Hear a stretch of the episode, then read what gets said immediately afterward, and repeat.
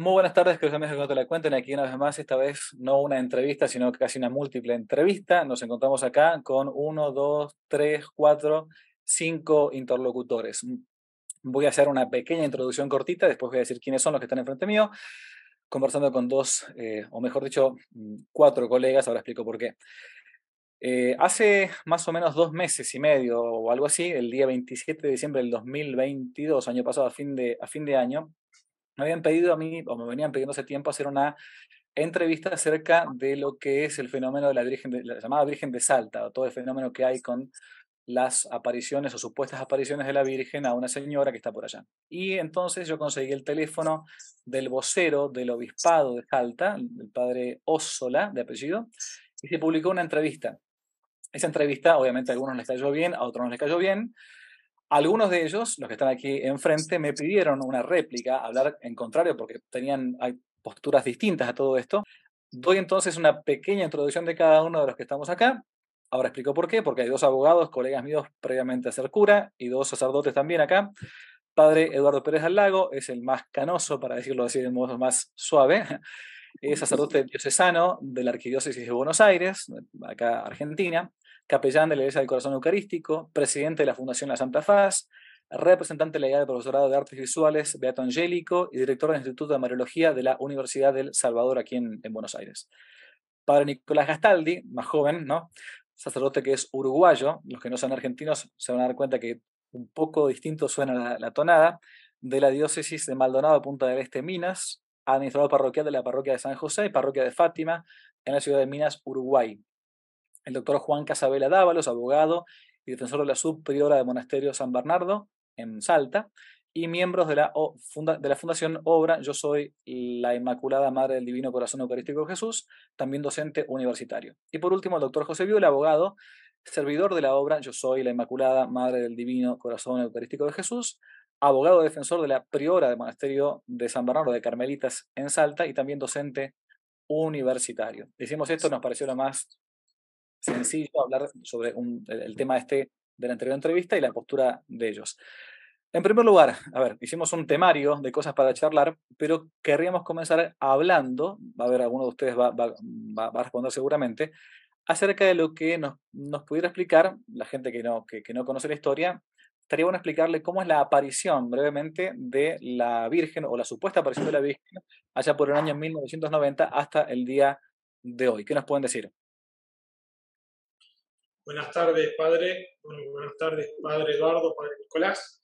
Eh, bueno, eh, yo soy José Viola, ya me presento el padre Javier.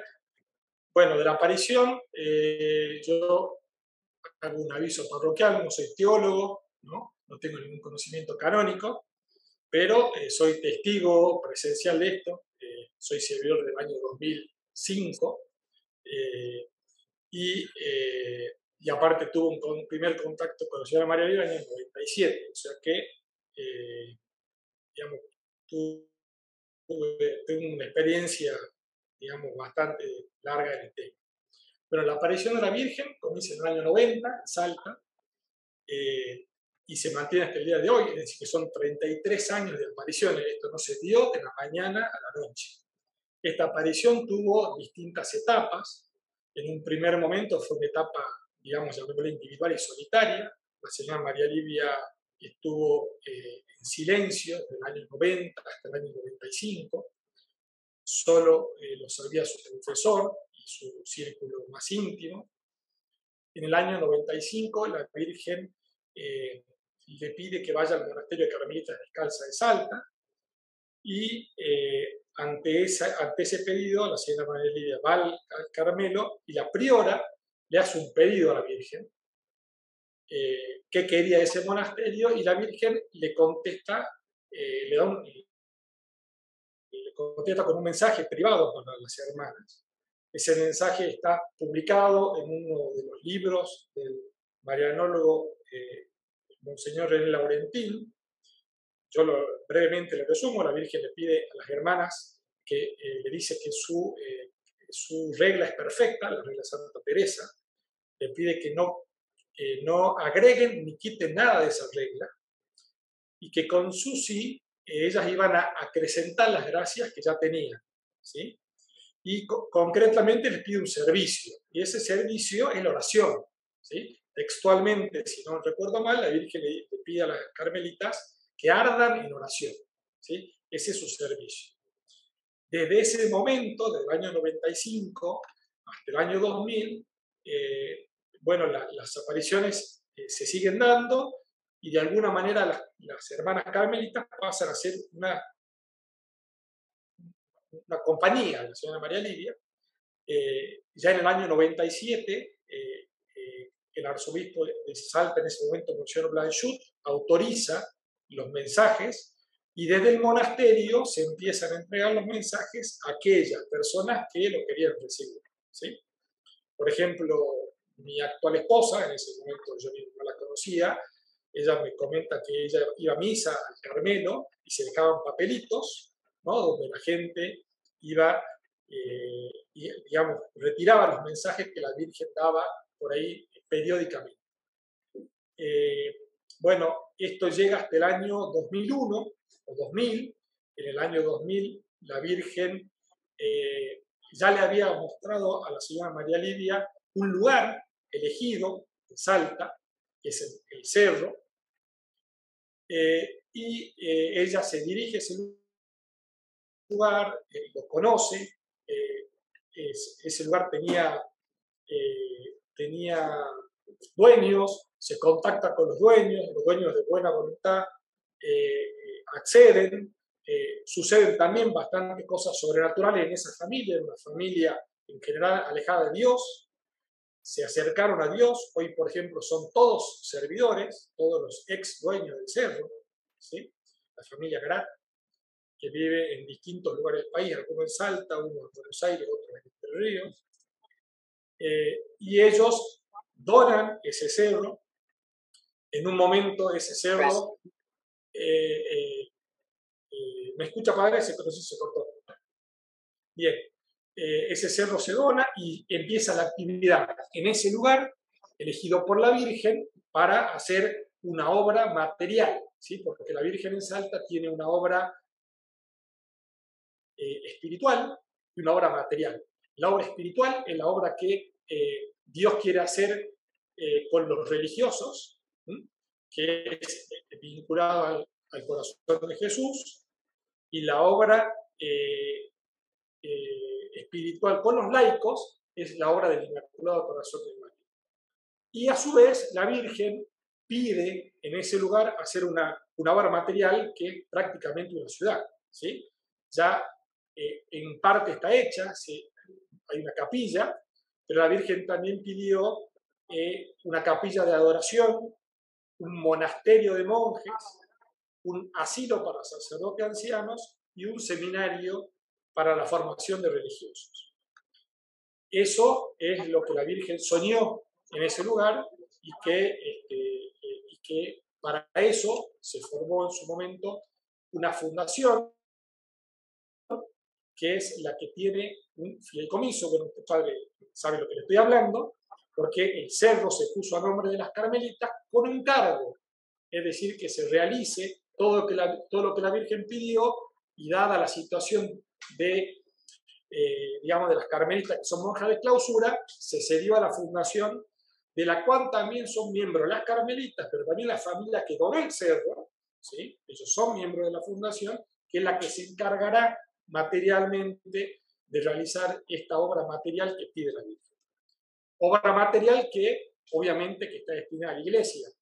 En general, hoy los miembros de la fundación, salvo eh, seis religiosos, somos todos laicos, ¿sí? Laicos trabajando para esa obra de la iglesia.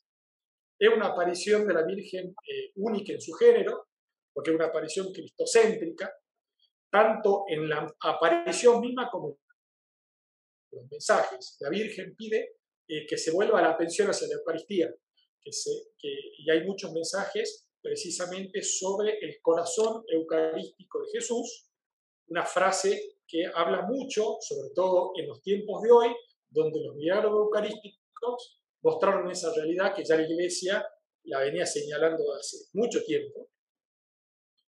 Eh, y también es cristocéntrica en esa aparición, la aparición se daba en forma privada siempre y desde el año 2001, los sábados, cuando la señora María Lidia hacía esa oración de intercesión, estaba presente la Virgen y la Virgen hacía una intercesión y en ese momento Jesús se hacía presente y Jesús es el que daba las gracias y los milagros que se dieron por millares en esos 20 años, entre el año 2000 y entre el año 2019. Desde la última oración de intercesión fue en diciembre del 2019 y después de la pandemia ya no existió más o ya no se dio más oración de intercesión. Eh, el movimiento del cerro es un movimiento, como digo, de laicos. Aproximadamente hay entre 700 y 800 servidores. ¿Qué es un servidor? Perdón. Servidor son los voluntarios. Son ah. eh, personas laicas. Yo soy voluntario. Eh, yo soy voluntario con mi familia. tengo mm. mi esposa y tengo ocho hijos. El más grande tiene 18, el más chico tiene 4. Y concurrimos a, trabajar básicamente los sábados y por ahí también algunos días de semana o algunas, otras oportunidades. Eh, lo que hace el servidor es siente un llamado ¿sí? y responde a ese llamado trabajando básicamente eh, lo que implica ser servidor es consagrarse a la Virgen, consagrarse a la obra y hacer distintos trabajos, depende de la situación, de la edad y la condición física, en el cerdo. Eh, eh, sí implica obviamente un trabajo físico, ¿no? no un trabajo muy exigente, pero hay que atender el santuario, también los servidores eh, atendemos a los peregrinos en los domingos y los feriados, hacemos turnos, turnos de dos o tres horas, entonces vamos al santuario y se recibe a la, gente en distintos puestos indicándole lo que necesitan, estacionando los vehículos, etc. Sí.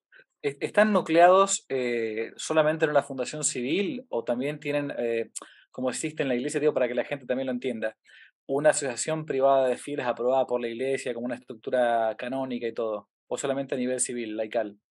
No, todavía no está la asociación de fieles, pero esperamos, digamos, que esa asociación de fieles okay se pueda dar en un futuro eh, cercano.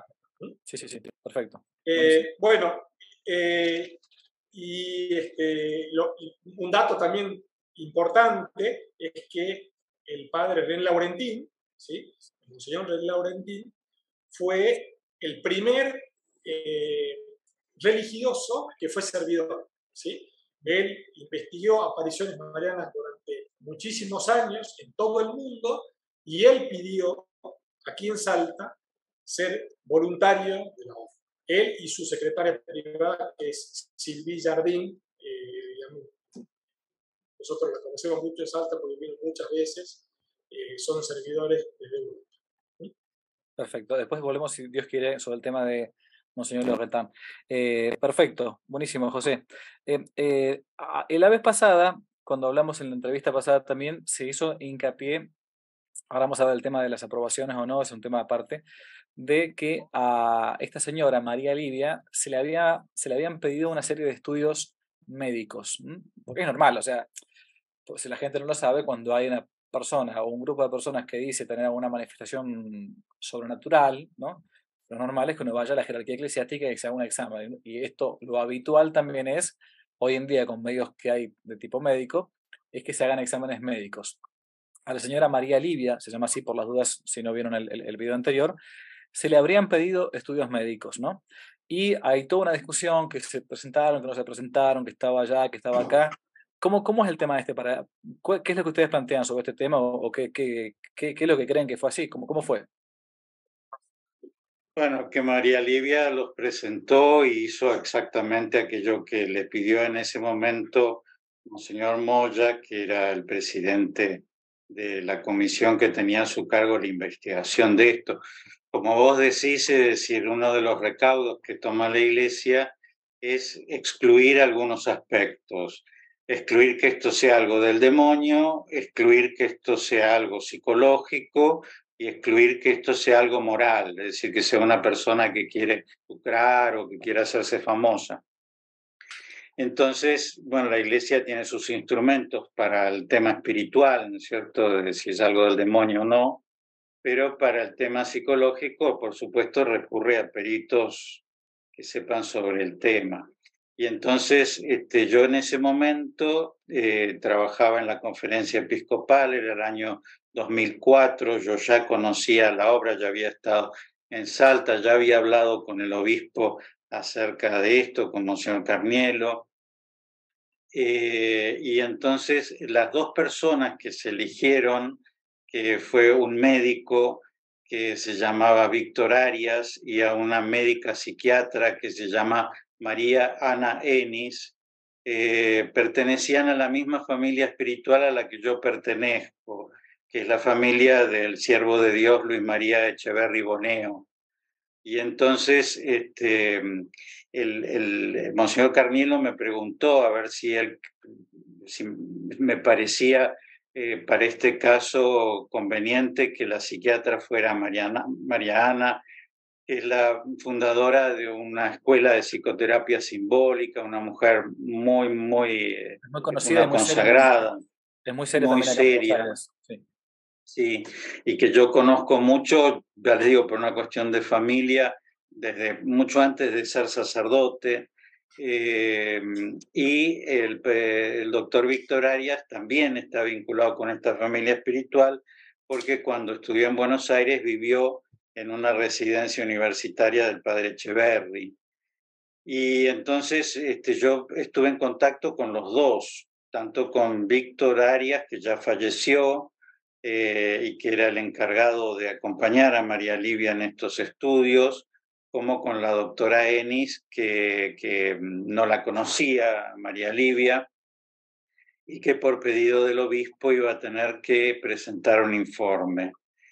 Bueno, eso se, se, dio en Buenos Aires, es decir, ella vino con, con su marido y, y, estuvo en contacto con Mariana, hizo todas las cosas que Mariana le, propuso y Mariana finalmente presentó un, informe. Y tanto el informe de Mariana como el informe del doctor Arias se presentaron ante eh, el arzobispado de Salta en tiempo y forma, es decir, en, el mismo año 2004 se hicieron, ¿no? Yo tengo acá toda la, información de, las fotocopias, de, las certificaciones de las firmas, es decir, esto, fue así. Por alguna razón que a mí no me queda claro, eh, el obispado dice a través de, personas muy relacionadas con el arzobispo que ellos no tienen nada de esta documentación, pero en realidad a mí me consta que eh, los dos, ¿no es cierto? Es decir, tanto el doctor Arias como Mariana Enis saben, Mariana Enis vive, es una mujer muy mayor, eh, que, que, sus informes han sido presentados. Es decir, que aquello que le pidió Monseñor Moya, ella lo cumplió y se presentó en tiempo y en forma.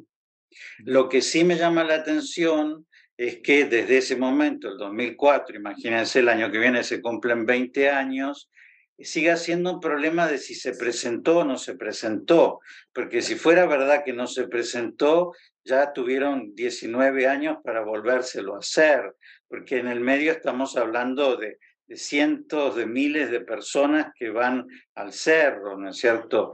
Lo mismo con respecto a los, eh, desde el año 2003, el obispo no permite publicar los mensajes.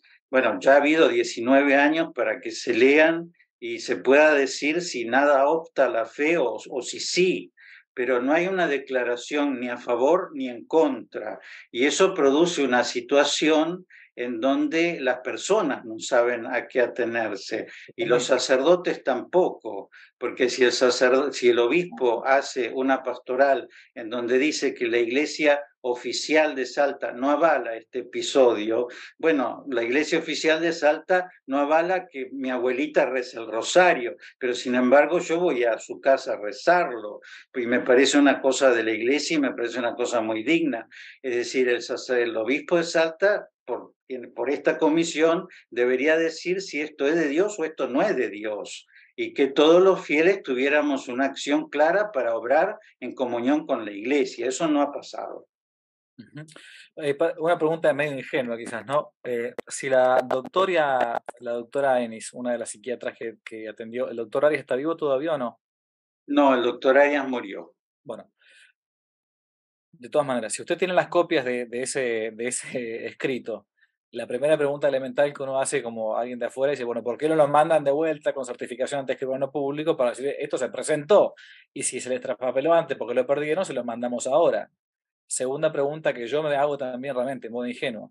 Si eso fue un pedido de hace casi 20 años y todavía al parecer seguiría latente, ¿por qué no hace esta señora una, un nuevo informe, una nueva pericia psiquiátrica para mostrar que no tiene ningún problema, que está sana? Es que no es ella la que tiene que hacerlo, es la comisión la que se lo tiene que pedir. No es ella porque además no es ella la que tiene que determinar las personas. Las personas determinadas fueron determinadas por el arzobispo de Salta. Él, él tiene que una vez más pedir, claro, exacto. Sí. Okay. que no serviría no serviría que ella hiciera algo por su parte, porque evidentemente... Yo me imaginaba, si se perdió supuestamente eso en el obispado, enviarlo de vuelta si tienen la copia en la mano. Pero bueno, eh, capaz que hace falta que pidan de vuelta de parte de la parte jerárquica. Puede ser eso. capaz que hace falta que miren bien en los archivos que en algún lugar deben tenerlo.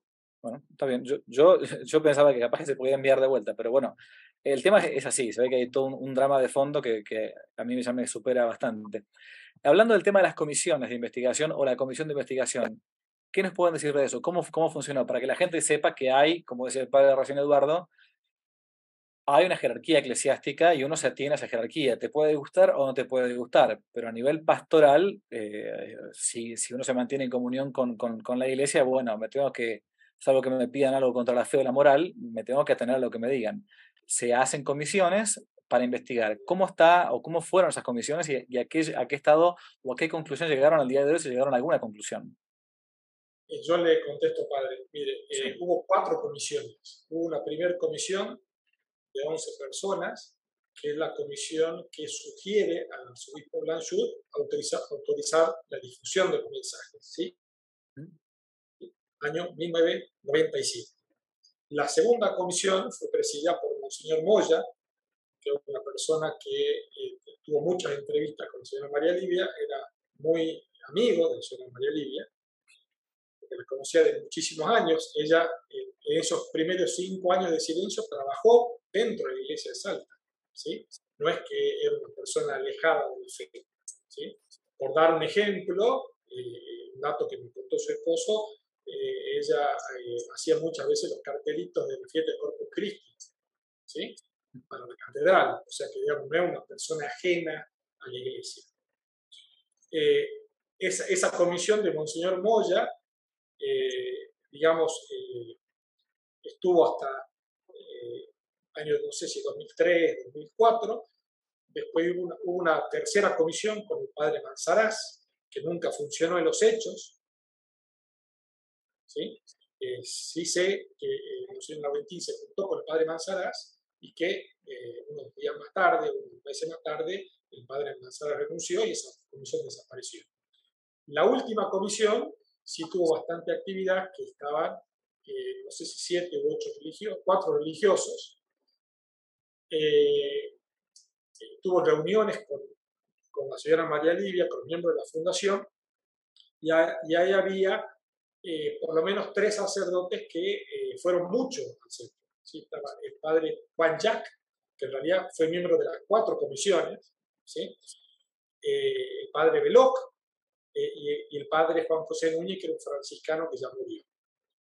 Eh, y esta comisión eh, incluso no fue, entiendo yo, no soy un experto en derecho canónico, no fue cerrada, o sea, fue abierta por decreto, pero no cerrada, con lo cual quedó abierta.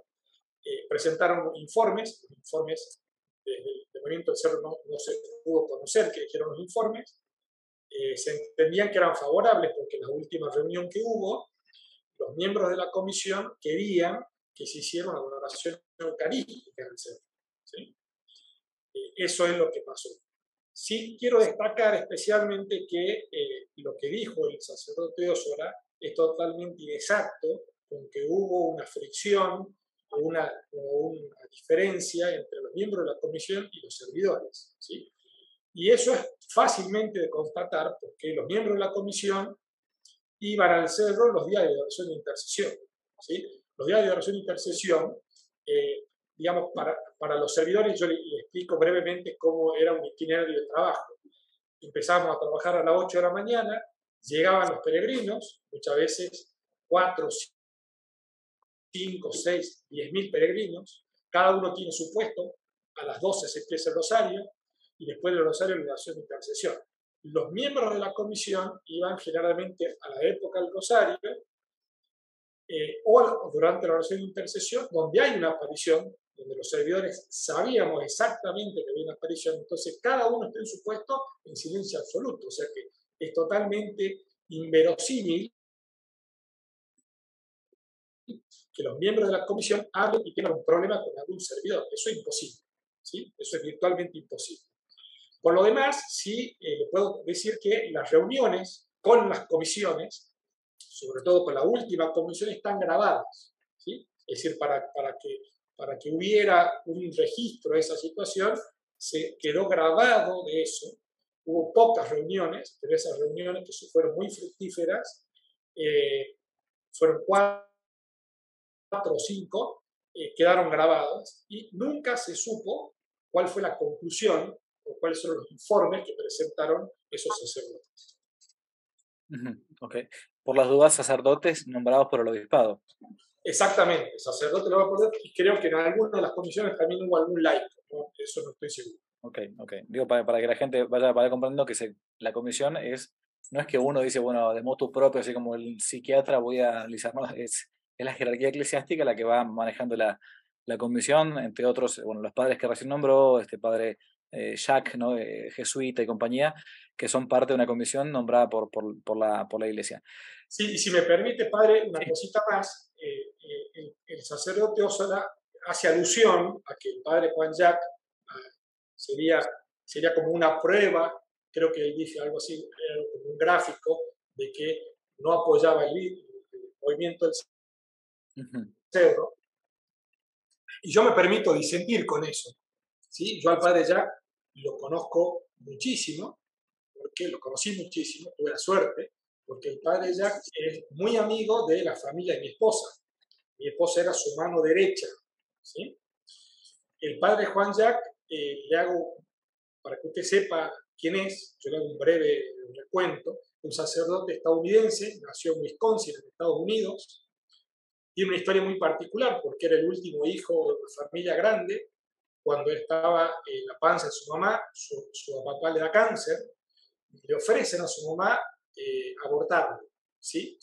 El sí de su mamá benefició a Salta, al otro lado del mundo, porque este sacerdote en el año 60 viene a Salta con otro sacerdote muy santo, que es el padre José Lali, a trabajar a la Universidad Católica que recién se fundaba. Cuando ellos vieron que pasaba en Salta, dejaron la Universidad Católica y se fueron a trabajar al interior. Y en el interior de Salta, el padre Juan Jacques eh, se hizo, eh, entiendo yo, muy conocido y tuvo una relación con el Papa, en ese momento eh, Jorge Bergoglio, que era superior de los jesuitas, y que no sabía qué pasaba en Salta, que salían tantas vocaciones jesuitas. ¿sí? Después el padre Juan viene a Salta, se instala en Salta Capital, es nombrado exorcista ¿sí? de la diócesis. Y el padre em, era muy, muy, eh, muy amigo de la señora María Lidia, la quería muchísimo, la comisión del año 95. Eh, y para señalar, digamos, eh, lo, lo, que para él significaba el cerro, que era importante, basta mencionar o leer brevemente una carta que él, como miembro de la comisión, dirigió a los peregrinos del cerro, ¿sí? Es decir, durante, no sé, 10 años prácticamente, se leyó una carta donde él eh, le, hace una solicitud a los peregrinos, básicamente diciendo de que mucha gente viene a pedir, mucha gente viene a solicitar ante situaciones difíciles, y él sugiere preguntarse qué es lo que Dios nos está queriendo pedir, que volver la mirada de la Eucaristía. ¿sí? Un breve resumen, esa carta está en la página de la obra, donde se la puede acceder y se puede eh, ver eh, también su, su, fineza espiritual eh, con, con, los peregrinos.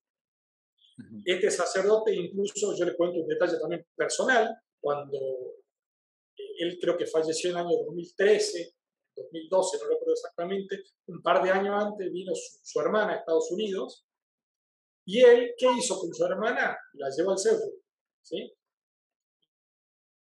La llevó al cerro para que recibiera la oración de intercesión de la señora María Lidia. Incluso yo lo llevé a su casa personalmente, me pidió que lo lleve en el auto, era una persona eh, muy alta, casi dos metros, y él, cuando yo lo dejé en la parroquia, me, me dijo, yo quería que mi hermana conociera lo que es un lugar de oración. ¿Sí? Esas fueron sus palabras textuales. Eh, y también el padre, alguna vez personalmente me lo dijo, que él quería que se haga una catequesis sobre el corazón eucarístico la semana entre la fiesta de Corpus Christi y el Sagrado Corazón. ¿sí? Porque la Virgen dio muchos, Jesús dio muchos mensajes en la fiesta de Corpus y en la fiesta del Sagrado Corazón, y él quería que esa semana se diera en el cerro una catequesis sobre el corazón eucarístico de Jesús. Una de las cosas que, que uno ve en las apariciones o, cuando hay una manifestación o a una aparente manifestación sobrenatural es que la iglesia analiza, como antes veíamos el tema de, bueno, del informe psiquiátrico, analizar la persona, digamos, ¿no? Santa Bernardita en Lourdes, este, los tres pastorcitos en Fátima, se hace un análisis normal. ¿Por qué? Porque a veces puede, eh, como decía antes el padre también Eduardo, puede mm, equivocarse eh, la persona que dice recibir esos mensajes o puede tener una mala intención también, decir, bueno, de buscar, este, no sé, dinero, protagonismo o qué sé yo, o, fama, ¿no? Ese tipo de cosas. Eh, ¿Cómo es en relación a este tema, sobre todo al tema del protagonismo que se, se había hablado otra vez, el tema del, de, de, esta señora María Livia? ¿Qué me pueden decir ustedes? Eh, padre Eduardo, sí, sí. No, quiero decir porque esto lo hablé con Monseñor Lorentán bastante, porque en una siesta, en, en, estando en Tucumán, él me hizo buscar la etimología griega de la palabra protagonismo y me dejó sin siesta. Y entonces, este, buscando un diccionario griego, encontramos que proto es primero y agonía viene de muerte, ¿no? De agonía, ¿no? Es decir, es el primero que muere y se trata del general, ¿no es cierto?, que va adelante en la batalla, ¿no? Y que es el, el primero que, que enfrenta la muerte, ¿no? Eh, bueno, con el padre Donantán hemos hablado mucho sobre este tema y en realidad nos parece que en el discernimiento hay un error, ¿no? Porque eh, vieron que se compara María Livia con eh, la señora Gladys Mota, que es la que recibió las locuciones de la Virgen del, del Rosario de San Nicolás, a quien nadie conoce, ella ha tenido siempre un perfil muy silencioso, ha dado sus mensajes al párroco y al obispo, pero en realidad en el caso de estas apariciones no solamente se trata de una señora que recibe unas locuciones y que hubiera bastado que llevara un perfil muy bajo, sino que ella recibe una gracia que es la intercesión, ¿no? Eh, que es que cuando ella sube al cerro y cuando ella participa de la oración de intercesión, Dios realiza a través de ese instrumento humano, que por supuesto no tiene ningún bien en sí, ¿no es cierto? Como también a, través de nosotros da el perdón o, da la bendición, eh, y que por eso en realidad ese segundo carisma habría que compararlo, por decirles, con, con el padre Mario en Buenos Aires o con el padre Ignacio en Rosario actualmente. Entonces, así como nadie dice que el padre Ignacio tenga protagonismo porque la gente va a que lo vea él, ni nadie dice que el padre Mario tuviera protagonismo porque todos querían que le pusieran el pendulito y que los curara. En realidad, eh, hay carismas en donde la persona muy a costa suya y muy eh, sufriéndolo mucho, tiene que mostrarse y tiene que tomar contacto con el peregrino. cuando dicen, la gente no va al cerro si no va a María Livia, yo les pregunto si alguien iría a Rosario si no estuviera el Padre Ignacio para las sanaciones, o si alguien hubiera ido a González Catán si no hubiera estado el padre Mario, ¿no es cierto? Es decir, y, si la iglesia no, el padre Mario está en proceso de canonización, ¿no? Es decir, si eh, el protagonismo hay que entenderlo, yo soy protagonismo cuando digo mi sermón en el, en el centro de la iglesia, yo busco protagonismo. Bueno, no, tengo que dar yo el sermón, porque para eso me ordenaron, ¿no es cierto? Eh, entonces la pobre María Livia en realidad de protagonista no tiene nada, sino que Dios le ha pedido una misión que, que, ella hace con, con mucha abnegación y con muchísimo sufrimiento por el bien de esas personas que van ahí a recibir la gracia de Dios, pero a recibirla a través de la intercesión que se realiza cuando ella sube al cerro. Em, sí, es el, es el tema de la afluencia de gente una de las cosas que decían que es que cuando, cuando no van, no va esta señora, es como que hay menos gente. Y cuando va, sí, bueno, es lógico, si esta mujer tuviera un poder de sanación dado por Dios, es normal que la gente iría cuando, cuando, cuando, cuando está ella, digamos, ¿no? Pero Así el, es. el tema distinto está en que, claro, como hay un santuario, un posible santuario el día de mañana a, a construir por la aparición de la Virgen y todo, acá es el punto que se mezcla, ¿no? Si es la Virgen o es ella. Bueno, e-, esa, es la pregunta que, que, que se hacía la otra vez. Lo que queda claro es que no, en ese santuario no va a haber una imagen de María Livia, sino que en ese santuario va a estar el corazón eucarístico de Jesús y la Virgen adorando. Y en todo lo que dice María Livia en sus charlas, nunca ella habla de su vida ni de su virtud, sino que siempre dirige a Dios. La afluencia de la gente al cerro y las conversiones y vocaciones, algo eh, ya eh, han dicho eh, que salgan tantas vocaciones jesuíticas este, en su momento, en, tiempos de, del cardenal Bergoglio acá en Buenos Aires, es un punto. Pero, ¿cómo es ese tema de las conversiones que hay, las vocaciones que se dicen que, se consiguen allá en, el cerro? padre, yo le, hago un agregadito y esto le paso al padre Castaldi Con el tema del cerdo yo me gustaría hacer una declaración como servidor. Eh, en realidad eh, es cierto que la señora María Lidia tiene ese carisma, pero eh, la gente iba mucho al cerro los sábados, porque hay una aparición de la Virgen. ¿sí? Incluso quienes, quienes somos servidores y fuimos servidores todos esos años, digamos, el mero hecho de ser servidor, no es el caso mío, de 20 años, es un, es un dato para analizar. O sea, la persona no es tan generosa para ir durante 20 años todos los sábados con frío, con calor de las 8 de la mañana hasta las 6 de la tarde. ¿Se entiende? ¿Sí? Era tanto lo que uno recibía espiritualmente que eh, la verdad es que uno no lo sentía, esa es la verdad. ¿sí? Incluso eh, para los seguidores fue muy duro que termine la oración de intercesión. ¿Por qué? Porque la verdad que eh, a uno le cambiaba la vida. O sea, si uno tenía una semana mala, sabía que el sábado la semana cambiaba. Aunque no recibiera la oración de intercesión. ¿Sí? ¿Por qué, por, qué, terminó eso? Porque eh, eh, con la aparición de la Virgen un sábado, usted estando en el santuario, usted ya le cambiaba el ánimo, el humor. ¿Por qué se suspendió? ¿Por el tema del COVID o por qué fue? Sí, se suspendió con el COVID y después ah. no se reinició la oración más.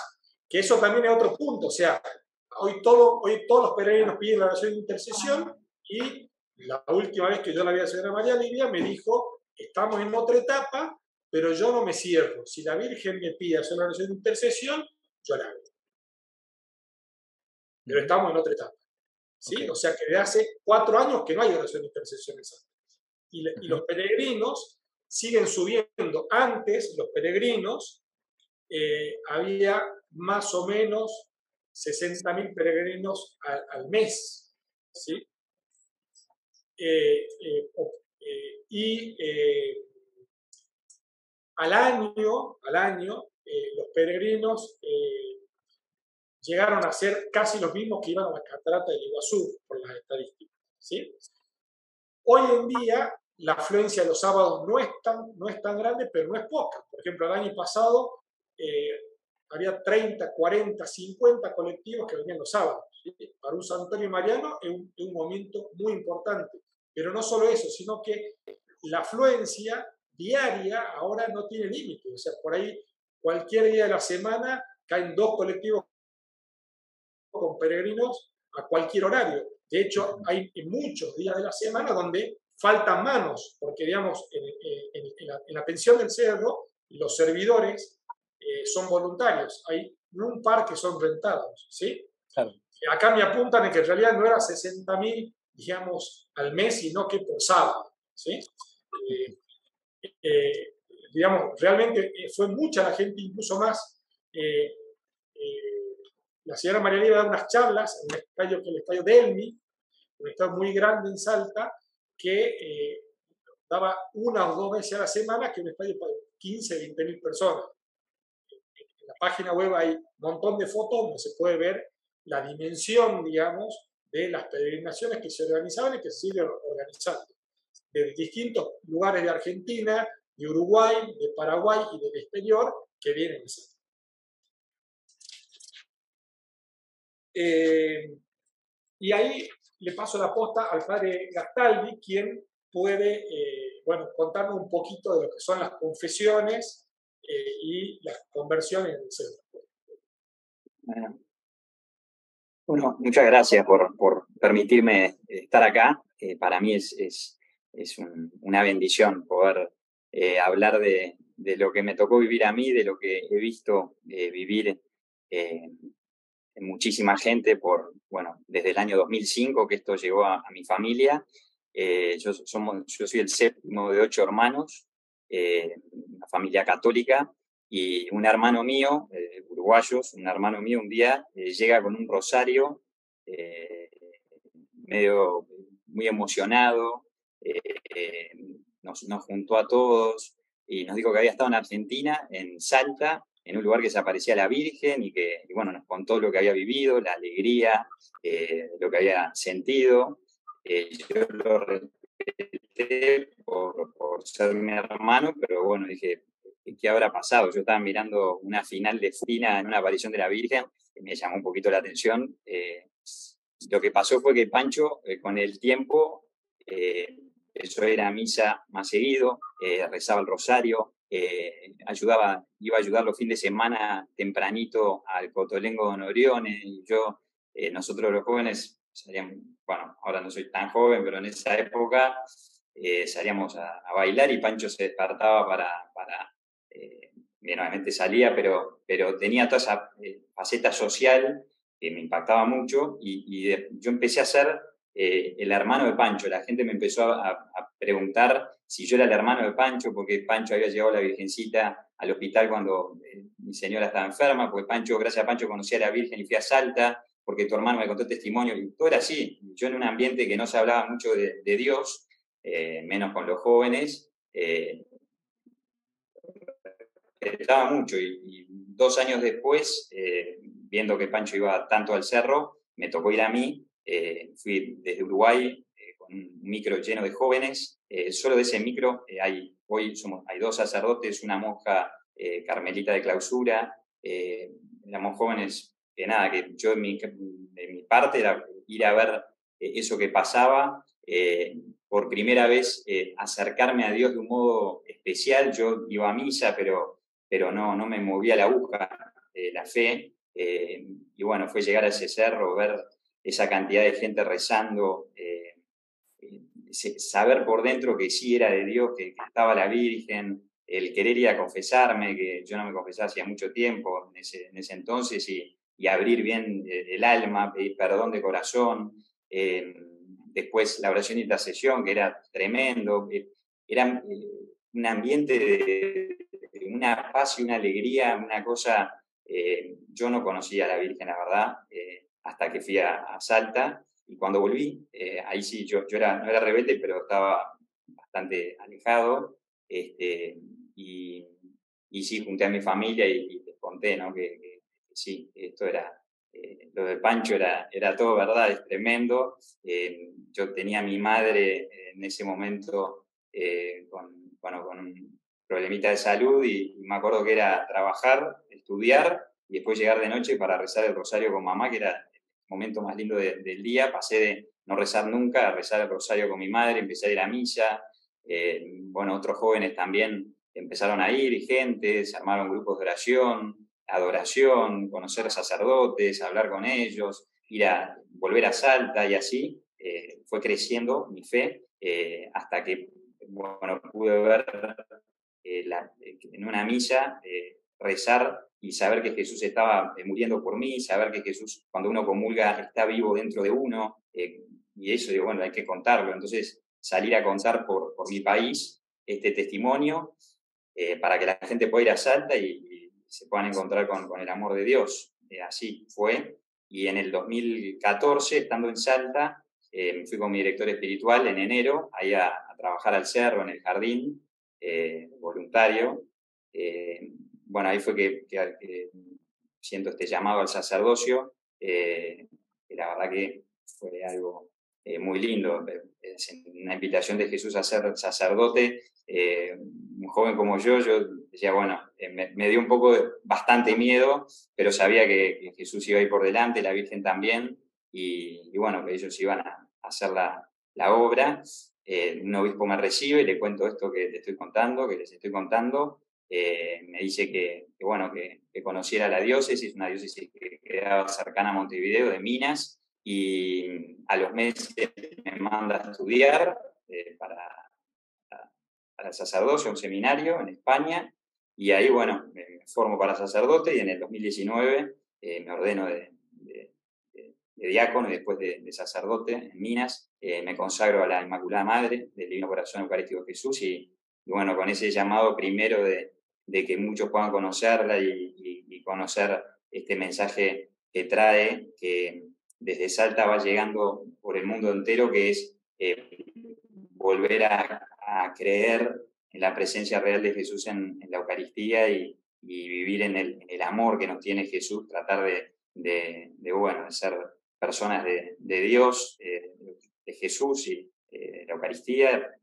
Nada, un carisma muy lindo que, ya de sacerdote eh, lo veo, es, impresionante, acompañar peregrinos a Salta, confesar en el cerro, estar del otro lado, lo que son las confesiones, Padre, yo, es, impresionante uno a veces me toca ir, eh, el año pasado y era el único sacerdote, eh, filas y filas de gente, y son conversiones, eh, confesiones de muchos años, con el corazón en la mano. La verdad que es tremendo.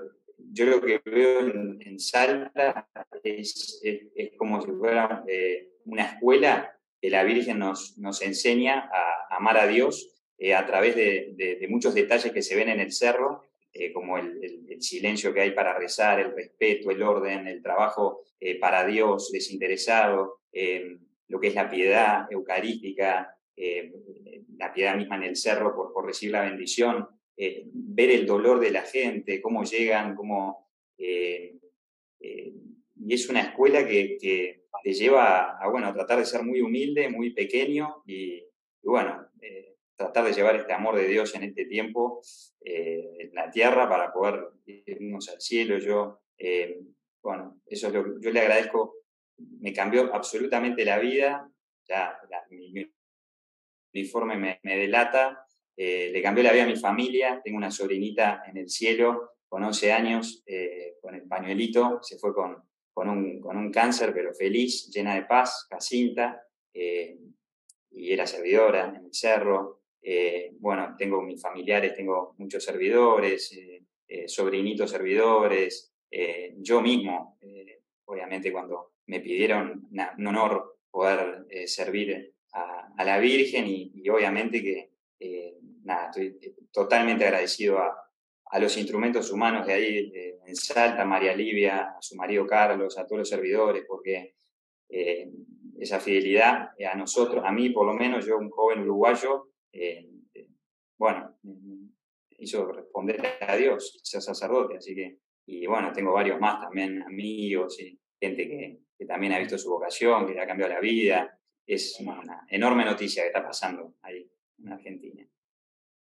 Eh, una pregunta para mis hermanos sacerdotes que están acá, porque recién decía el padre Nicolás, que pobre, cuando un cura tiene que ir a un lugar así, cuando hay tanta gente para confesar, es, uno puede estar horas, ¿no? Horas y horas y, y quedas con la cabeza que te, que te explota. Em, ¿Por qué había pocos sacerdotes? En un, en un video escuché al padre Eduardo, me parece que en un momento a él le pidieron que no fuera y quien, y quien le pidió o le habría pedido que no fuese es el por entonces obispo de Buenos Aires, el cardenal Bergoglio, hoy Papa Francisco.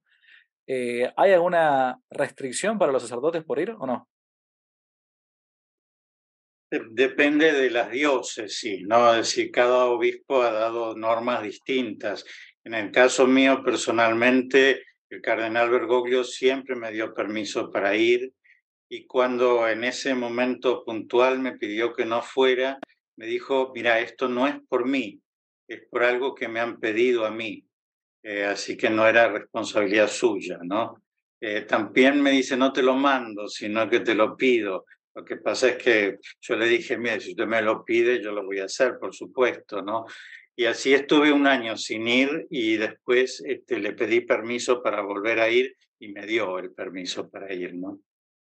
Pero depende de cada diócesis.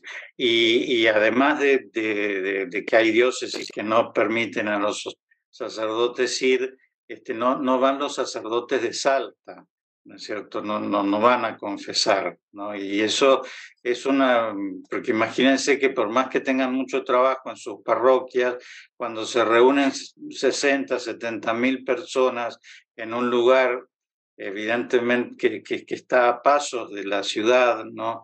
Evidentemente, eh, más allá de si María Livia sí o si María Livia no, hay personas que, que, están buscando a alguien para encontrarse con Dios. Y la respuesta que se daba en la ciudad de Salta es que vayan a las parroquias y a la catedral a confesarse, ¿no? Y bueno, algunas veces pasaba y otras veces no. Perfecto. Padre, yo le agrego un dato. Eh, el año pasado, cuando vino el delegado al Papa, eh, el doctor y el padre Javier Beldinesca, que es abogado y sacerdote, consecuencia de su intervención, se hicieron dos acuerdos y una declaración. Bueno, esa declaración firmada por el señor Carmielo deja en claro que en el cerro se puede confesar libremente y puede subir cualquier sacerdote. Y también autoriza que los sacerdotes recen misa en el cerro. ¿sí?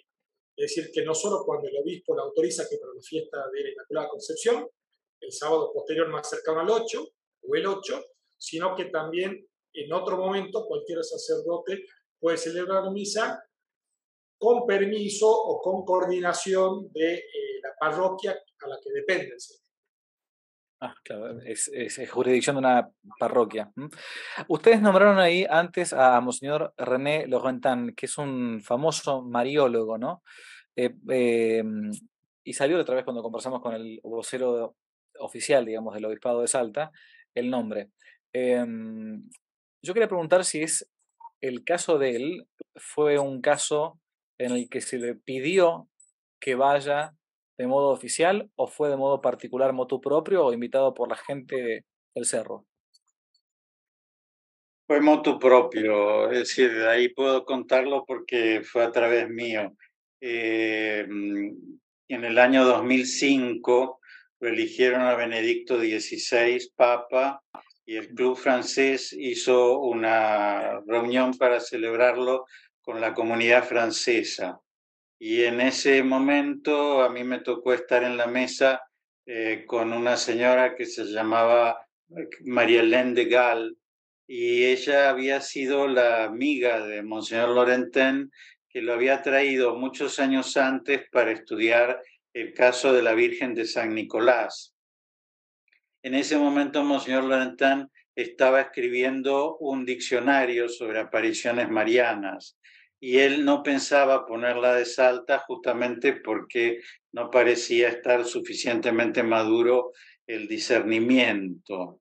y entonces yo le escribí y le conté lo que pensaba y entonces él se puso en contacto con la señora María Livia y con el marido y, ya no recuerdo si ese mismo año, porque esto fue en abril de 2005, así que muy al principio, eh, inmediatamente empezó a venir, se alojaba muchas veces en la casa de María Elena, yo tenía oportunidad de acompañarlo en la misa muchas veces y también de, de, presentarlo cuando hizo presentaciones en teatros y en charlas y también de acompañarlo a Salta. Bueno, y él en realidad eh, quedó muy fascinado por la, aparición, por el mensaje, por el mensaje eucarístico, pero también muy fascinado por la personalidad de María Livia. Eh, y empezó a tener una relación personal de amistad con, con ella eh, y a venir muy, muy frecuentemente. Eh, ya era un hombre muy grande, de 90 años, ¿no? Es decir, y trabajaba mucho y hizo tres libros, ¿no es cierto?, sobre el fenómeno de Salta. quiso hablar verdaderamente con todos los que pudieran aportar datos, eh, un hombre extraordinario, eh, muy capaz, que lógicamente por su edad iba quedando más ciego, más sordo, este, con alguna dificultad para, para manejarse, pero hasta el último momento en que yo lo vi, eh, mantenía su lucidez extraordinaria, ¿no? Por eso, la verdad, escuchar que hablen de él como de un viejito Así como me da rabia que hablen de las monjitas como si fueran tontitas, que, que la señora María Livia hace con ella lo que quiera y son personas maduras, ¿no es cierto?, en la fe. Bueno, de Monseñor Lorentén ni qué decirles, ¿no? Es decir, una persona maravillosa, santa, a mi entender, con un servicio a la iglesia desde que fue reportero en el Concilio Vaticano II, ¿no es cierto? Con, con, una cantidad de libros publicados, de artículos, ha sido un gran periodista de la Iglesia. Bueno, la verdad es que, que, se lo desvalorice y que se considere que porque se ha equivocado en otros casos, eh, puede haberse equivocado también en esto. Bueno, eso por supuesto que sí, pero a quién no le cabe eso, ¿no? También, eh, que yo, el arzobispo de Salta ha aprobado eh, instituciones que ahora están en, en juicio civil, ¿no es cierto? es decir, evidentemente todos nos equivocamos en los discernimientos. Por otra parte, el discernimiento en el caso de Basula, Raiden, que, que, que, es el caso que se le adjudica, no está cerrado porque ella se ha sometido a lo que le ha pedido la iglesia, ¿no es cierto?, de correcciones, así que no lo dejaría como un caso que, que, no, no, no, sea correcto, ¿no? Por eso, si mi voluntad es eh, cuidar mucho la memoria de Monseñor Lorentén y que no se diga un viejito que venía acá porque lo invitaban ellos a, a, a Salta y que hablaba a favor de María Livia, no, nada más lejano que eso, ¿no? Es decir, un, hombre sabio, un hombre de Dios que venía acá para cumplir una misión, ¿no? Y, y, que posiblemente no la aprovechamos como debimos hacerlo.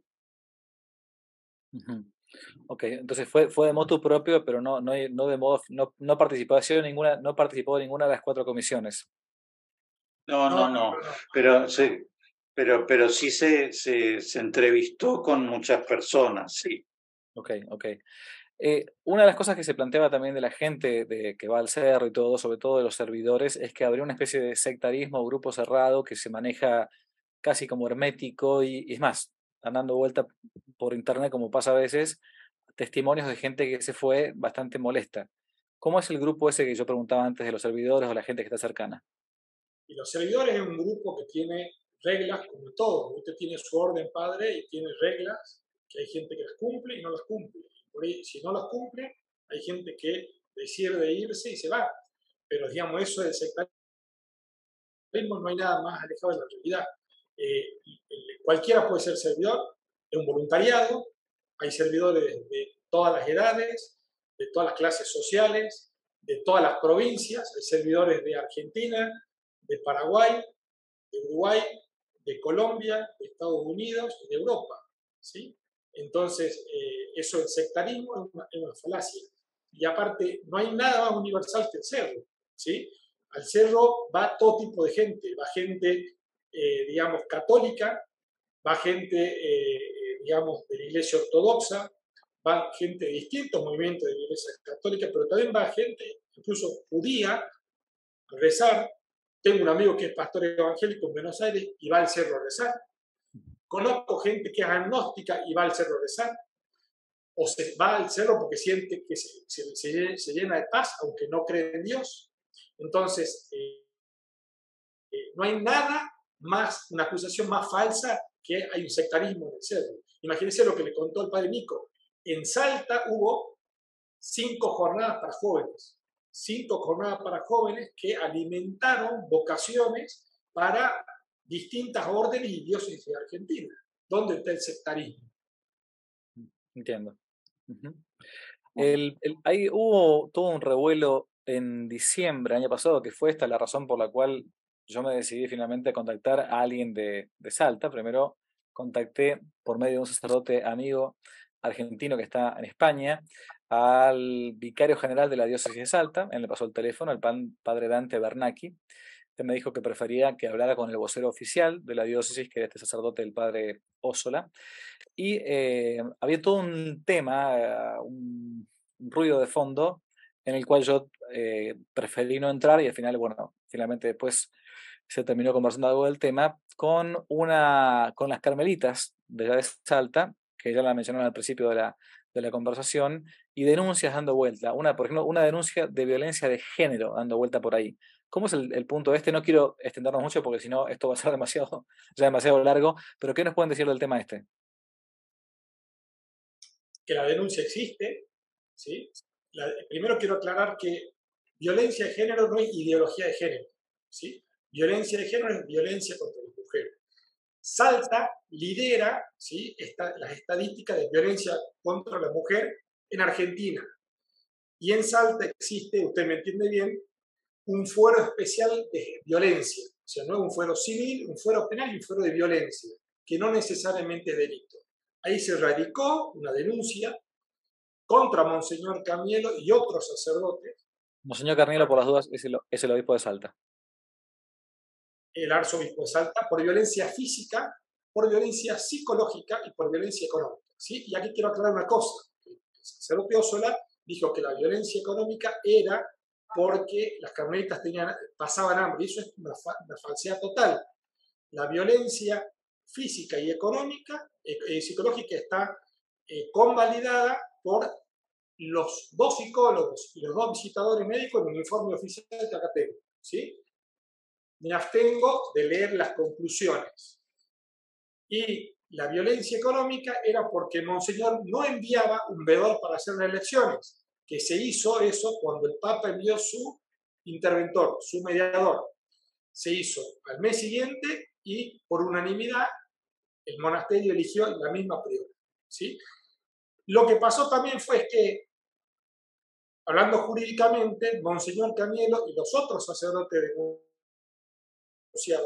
tuvieron una estrategia. ¿Cuál fue esa estrategia? No aportar ni una sola prueba de la violencia. Y como consecuencia de ese hecho que no aportaron prueba, generaron denuncias, generalmente acompañadas lamentablemente, lamentablemente, por expresiones periodísticas, por shows montados en el periodismo, para desacreditar y denigrar a las carmelitas, que generaron otros expedientes que acá el doctor Casabela le puede explicar brevemente. Sí, muy buenas tardes. Yo me toca hablar de la parte más ríspida, pero eh, la verdad es que lo que se ha dado a continuación del, del, trascender de la violencia, eh, que bueno, la iglesia lamentablemente no ha podido sustraerse acá en Salta de esa situación, eh, incluso con una violencia que va acompañada del tipo institucional por las características que tiene nuestra querida iglesia eh, tan vertical eh, eh, y, la falta de intercontroles internos. El obispo de Salta, eh, la, denuncia de las carmelitas del año pasado en contra del arzobispo de Salta eh, se da frente a una, suma de situaciones que un día terminan haciendo eclosión ya con violencia física.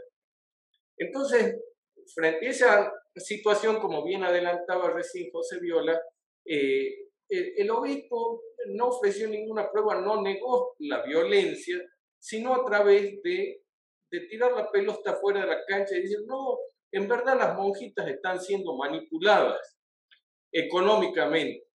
Y entonces generó eh, que se abriera, además de la investigación de la violencia, una investigación por la Fiscalía Económica sobre los bienes del Carmelo. Pero tras de los bienes del Carmelo, averiguaron a toda la Fundación del Cerro, a la señora María Livia, al, al esposo, a, a, toda la familia de ellos. Bueno, hace, más, hace ya un año prácticamente de esto, y las conclusiones fueron que no hay nada extraño, están todas las cuentas presentadas. De hecho, vino el eh, representante del, del Papa, eh, eh, Belda Iniesta, quien eh, corroboró eh, las cuentas y están todas aprobadas. Y, y es más, eh, tal fue el traspié del obispo en esa averiguación que de ahí resultó que el obispo todavía tenía 9 mil dólares que no les devolvía a las monjas. Y esa, esa situación, que fue en noviembre, principios de diciembre, trajo un tercer capítulo de saga de violencia, que fue el, movimiento del obispo con, eh, había ya una situación de dos monjas que estaban por salir del monasterio y que el obispo estaba perfectamente en conocimiento. De hecho, eh, eh, están las comunicaciones oficiales escritas sobre la situación de las monjitas que estaban por salir. Ahora bien, la, quien, quienes radican la denuncia asesorados por el obispado son, eh, y tenemos constancia porque iniciamos una querella ahora contra el abogado del obispado y el propio obispo eh, por haber eh, falseado las comunicaciones en la prensa. Ellos, ellos asesoran a la familia que estaba en contacto con el obispado y la familia radica una denuncia sosteniendo que la priora no dejaba salir a estas dos sin saber que esos mismos días la jueza de violencia estaba tomando declaraciones dentro del Carmelo, es decir, estaba el Poder Judicial dentro del Carmelo en esos días y no había ninguna privación de la libertad. La, denuncia eh, se acompaña además con un pedido de, eh, de, de un ingreso por la fuerza al monasterio y por supuesto llegan en un horario en, que están en los carteles del monasterio está cerrado. Después de, de las doce y media del mediodía, eh, el, Carmelo está cerrado y, eh, ni siquiera están habilitados los, los timbres del convento. Entonces, cuando llegó, ya se acababa de irse la jueza de género de tomar declaraciones dentro del Carmelo, llega la orden judicial de esta otra denuncia. Y esta denuncia la transmitía por televisión quien el abogado del obispado de Salta. Entonces, eh, eso generó eh, tanta trascendencia, pero inmediatamente se esclareció, porque estaba la, propia jueza del juzgado de, de, género adentro del convento esa misma mañana y el día anterior. No había ninguna privación de la libertad. De hecho, había, se había tomado, ante, la insistencia de los familiares de las monjas, se les había tomado declaración con un escribano y en donde ellas manifestaron que, que no iban a retirarse del convento si no era hasta que no se dieran las autorizaciones correspondientes y que esperarían. De manera que no hubo ninguna privación de la libertad, pero esa privación de la libertad fue, eh, vuelvo a insistir, transmitida como si fuera un partido de la selección argentina por televisión por el abogado del arzobispo de Salta. Motivo por el cual hoy estamos en una nueva querella contra el arzobispo de Salta. Lamentablemente. Mm, sí, sí, entiendo. Bueno, ya hemos hablado de la relación del cerro y del monasterio de, las monjitas, pero creo que por lo menos de, parte de ustedes han dicho lo que querían decir, ¿no? Me parece. ¿Mm? Sí, me parece que quedó todo claro, padre. Yo le quiero agradecer la oportunidad que mm. eh, brindó eh, para, esclarecer estos hechos, eh, estos dichos. Les, les, hago una última pregunta, ya que somos todos católicos, ¿no? Para que sepamos bien esto cuando se hace una comisión así, para la, gente que está escuchando por lo menos, eh, esto yo lo aprendí cuando empecé a leer un poco de, algunos de estos puntos, de, Lourdes, de Garabandal y cosas así, ¿no? La iglesia declara, puede, puede declarar tres cosas a nivel canónico en una investigación, en una comisión. En un lugar que consta de supernaturalidad, es decir, consta la sobrenaturalidad del hecho. Por ejemplo, Lourdes, Fátima. Entonces, investigación, una comisión, bueno, la iglesia dice consta, oficialmente, consta que es algo sobrenatural. Adelante, bueno, el mensaje, lo que fuere. Otra que puede ser no consta la sobrenaturalidad, que no significa que sea mentira, ¿ok? Significa que simplemente hemos llegado a una conclusión que hasta el momento no nos consta que sea sobrenatural. Como que deja, como si digamos, dijésemos en, en una sentencia, este, falta de mérito, punto. No, no, no, no es que sea inocente o, que sea culpable, no está ni absuelto ni condenado, ¿no? Todavía no se... Y la última, que puede ser constat de non supernaturalitate, o sea, consta que esto no es sobrenatural, ¿ok? Mi pregunta es, como somos católicos, pongámosle que todo este lío que hay dando vuelta de fondo, ciertamente como la iglesia es de institución divina, pero, pero, pero somos miembros físicos, humanos, no es que vaya a predisponer muy bien a, la gente que está con la idea de investigar estos hechos. ¿Qué pasaría si mañana surge un decreto del arzobispado de Salta y dijese, bueno, consta la no sobrenaturaleza o sobrenaturalidad de estos hechos? ¿Qué eran ustedes como católicos bautizados? Mire, padre, eh, yo no sé nada de derecho canónico, ¿sí? Pero yo como abogado tengo la certeza la certeza que, nosotros como abogados que hay que, para condenar, que la Virgen en Salta se aparece, ¿sí? Y yo estoy seguro, con esa certeza, de que Dios, a través de los caminos que Él sepa o Él tenga, va a hacer que conste que esto es real, ¿sí? Porque es real y lo demuestran los pies de los peregrinos. Usted vaya y pregunte, pregunte Está bien, pero, la, eh, la, pregunta. Se va a dar cuenta. La pregunta es. entiendo tu pregunta y yo, si el arzobispo de Salta dijera que le consta que esto no es algo sobrenatural, yo no iría ni recomendaría a nadie que vaya. Ahora, lo que no puedo entender es que una comisión en la época de, del Monseñor Blanchou, es decir, hace más de 25 años, empezó a estudiar esto, no puede decir ni que consta, ni que no consta, ni que no consta nada, porque entonces eso, eso no pone en una situación, 25 años es, es mucho de, nuestra vida, ¿no, es cierto? ¿no? la pregunta no es inocente. La pregunta es para ver qué nivel de acatamiento uno tendría. Ah, no, no, si el obispo dijera eso, por supuesto. Ahora, si dice que no avala, bueno, qué sé yo, tampoco, mm, ya te digo, no, no tiene por qué avalarlo. Es decir, él lo que tiene que hacer es un discernimiento, porque es su carisma. Y si no, la Santa Sede tiene que intervenir como de hecho lo está haciendo en este momento, y sacar el discernimiento de esto al arzobispo de Salta para tomarlo la Santa Sede. Eso no ha pasado todavía. Eh, no sabemos si va a pasar o no. Sí, es un tema abierto, digo, para que también la gente lo entienda, que todavía la Iglesia oficialmente no se ha expedido sobre una comisión y con la definición de una comisión. ¿Sí? Ok. Eh, padre, yo vinculado a eso de, la obediencia, yo le quiero aclarar un detalle también que no me quiero olvidar, que es el siguiente.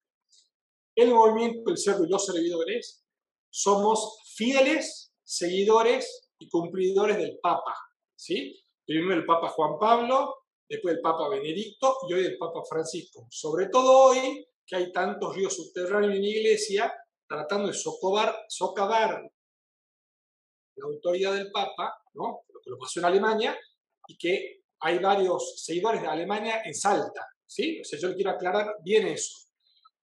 En el cerro se reza por la intención del Papa y se sigue fielmente al Papa. ¿Sí? Es bueno aclararlo. Bueno, bien, les agradezco mucho por el tiempo. Se ha hecho un poco largo todo esto, pero... Y bueno, la, la idea de esto fue una conversación eh, amical para poder charlar así, que cada uno diera también la versión distinta de lo que se había planteado en, la, en el anterior programa. Les pido, si puede, Padre Eduardo, como al principio, si nos puede dar finalmente la, la bendición. ¿Mm? Sí, claro que sí. Que Dios vaya delante de ustedes para guiarlos y detrás de ustedes para protegerlos, que les muestre su rostro y aparte de ustedes todo obstáculo con el mal. Que la bendición de Dios, que es Padre, Hijo y Espíritu Santo, descienda sobre ustedes, sobre sus familias y permanezca para siempre. Amén. Muchas gracias por el tiempo. Dios les bendiga mucho. Si les gustó el video, aparte de suscribirse, activar la campanita y comentar, en la descripción de este video se van a encontrar con el link de la plataforma Patreon, un modo concreto de apoyar este apostolado que intenta hacer una contrarrevolución cultural y espiritual. Dios les bendiga y que no te la cuenten.